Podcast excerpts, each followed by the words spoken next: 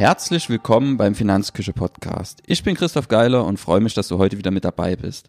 Ich hoffe, du kannst den Podcast irgendwo beim schönen Wetter genießen, am Strand oder sonst irgendwas. Hier bei uns im Büro ist eine Bullenhitze.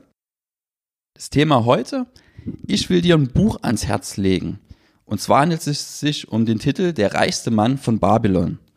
Wir Menschen, wir mögen ja Geschichten, da nehme ich mich nicht aus. Und es ist mir immer lieber in der Regel, als irgendein schnödes Sachbuch zu lesen. Zumindest mal für zwischendurch. Und genau für zwischendurch eignet sich das Buch perfekt.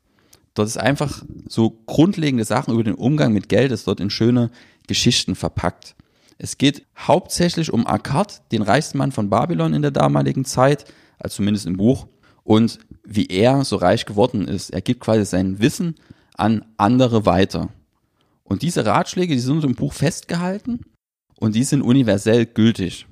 Das Buch ist schon 1926 erschienen, ist von George S. Clayson und hat aber nichts an seiner Aktualität verloren, weil diese Gesetze, wie gesagt, allgemein gültig sind, die auch schon früher vor hunderten Jahren gültig waren und Menschen einfach zu, ich sag's mal, finanziellen Erfolg geführt haben. Das Buch richtet sich primär an Einsteiger, die mit der Thematik beginnen, aber ich fand es auch sehr schön, einfach mal sich selber nochmal zu hinterfragen. Wie ist denn mein täglicher Umgang mit Geld? Wie handhabe ich die ganzen Sachen? Bin ich da auf dem richtigen Kurs? Was kann ich vielleicht nochmal anders machen? Und da ist das Buch für zwischendurch echt genial. Also du kannst das, wenn du dir Zeit nimmst, an einem Tag durchlesen oder teilst das über mehrere Tage auf, liest immer mal eine Stunde, da kommt man schnell voran, ist unterhaltsam und wie gesagt, man kommt da viele ja, ich sage immer, übertrieben Weisheiten mit an die Hand, die einen voranbringen. Also du wirst vielleicht nicht unbedingt Neues erfahren, aber kriegst nochmal einen neuen Blickwinkel.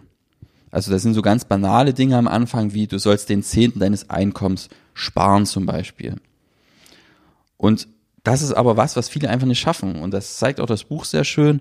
Und da sind viele Leute, haben sich um Akkad versammelt und fragen, was machst du anders? Und er fragt erstmal, wie viel Geld habt ihr in euren Geldbörsen? Wer von euch hat eine leere Geldbörse? Und bei der Frage nach der leeren Geldbörse, da geht einfach, ja, da gehen alle Hände hoch. Und das, obwohl alle unterschiedlich verdienen. Also egal welcher Verdienst derjenige hatte, die Geldbörse war leer.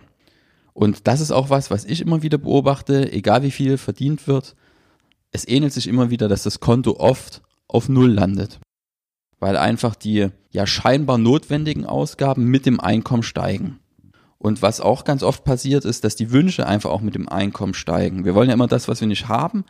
Und deswegen ist es oft egal, wie viel, wie viel wir verdienen. Das Konto oder die Geldbörse ist immer leer. Um dem gegenzusteuern, ist einfach so eine allgemeingültige Aussage, man sollte immer mindestens 10% vom Einkommen weglegen. Das ist der Mindestsatz. Und was ich persönlich ganz spannend fand, ist, dass er empfiehlt im Buch, parallel zur Schuldentilgung schon diesen Zehntel einzuhalten, diesen Zehnten aufs Vermögen. Ich glaube, er empfiehlt hier zwei Zehntel in die Schuldentilgung zu stecken und ein Zehntel in den Vermögensaufbau. Sodass man, man nicht nur für die Gläubiger Geld weglegt, sondern dass man sich selber auch schon mit bezahlt. Und das ist einfach ganz wichtig fürs persönliche Mindset. Und das Buch geht aber noch einen Schritt weiter. Es empfiehlt nicht nur, Geld zu sparen und Schulden zu tilgen, sondern sagt dir auch, was du mit dem Geld machen sollst. Also hier geht es immer um Gold, wir sprechen heute von Geld. Und da wird ganz klar gesagt, da gibt es zum Beispiel die fünf Gesetze des Goldes im Buch. Nummer eins ist, dass das Gold jedem mühelos zufließt, der ein Zehntel spart. Darüber haben wir uns gerade unterhalten. Und Nummer zwei ist, dass das Gold für jeden gewinnbringend arbeitet, der eine kluge Verwendung dafür findet also Geld quasi anlegen. Und es wird aber auch ganz klar im weiteren Verlauf der Gesetze empfohlen, dass man vorsichtig mit dem Gold umgehen soll, dass man zum Beispiel auf erfahrene Menschen, ja, auf den Rat hören sollte, die schon ein Stück weiter vielleicht sind als man selber und die tiefer in der Materie drinstecken, dass man einfach Fehler vermeidet. Und vor allem sollte man vermeiden, riskante Geschäfte zu tätigen, die das eigene Gold in Gefahr bringen. Das ist ein ganz wichtiger Punkt, denn nicht verlorenes Geld ist mindestens genauso gut wie gewonnenes Geld. Also wenn ich quasi spare und mein Vermögen immer wieder bei irgendwelchen Sachen verzocke, dann bringt mir das gar nichts.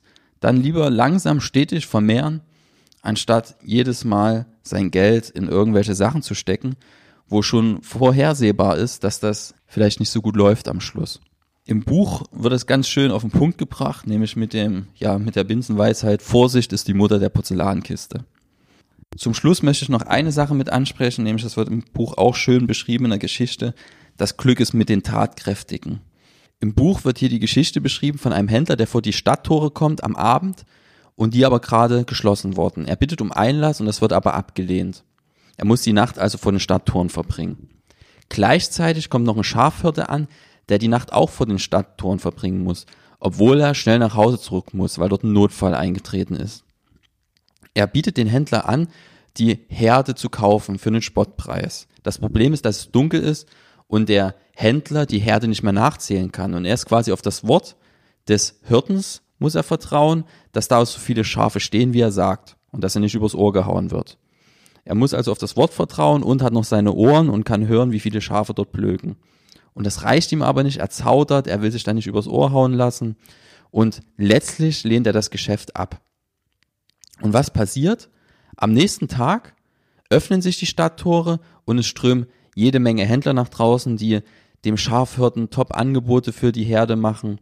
Darüber hinaus waren es auch genauso viele Schafe, wie der Hirte gesagt hat, und der Händler hat sich in der Nacht einfach das Geschäft seines Lebens durch die Lappen gehen lassen, dadurch, dass er gezaudert hat. Und das ist einfach ein schönes Beispiel dafür, wie das Glück mit den Tatkräftigen ist. Er hätte einfach nur zugreifen brauchen. Dass man einfach jeden Tag aufs Neue was dafür tun muss, dass man selbst das Glück anzieht. Wenn man nichts macht, kann man auch kein Glück haben. Also ganz übertrieben gesagt, ich empfehle zwar nicht Lotto zu spielen, aber wenn du kein Lotto spielst, kannst du im Lotto nicht gewinnen. Ich will aber auch nicht alles aus dem Buch vorwegnehmen. Meine Empfehlung, wie gesagt, wenn du mal was für zwischendurch suchst, wenn du gerade anfängst, dich mit dem Thema Geld zu beschäftigen und im Umgang mit Geld, dann ist das Buch absolut ideal. Und selbst wenn du schon tiefer in der Materie drinsteckst, eigene Prozesse im Umgang mit Geld geschaffen hast und da Gewohnheiten hast, lohnt es sich allemal, das Buch für zwischendurch sich zu beschaffen und sich selbst zu hinterfragen, ob man noch auf dem richtigen Weg ist oder ob es vielleicht inzwischen die ein oder andere Stellschraube gibt, die man nochmal nachdrehen kann. Das soll es für heute gewesen sein. Ich verlinke dir das Buch unten in den Show Notes. Wir sehen uns beim nächsten Mal. Bis dahin. Tschüss.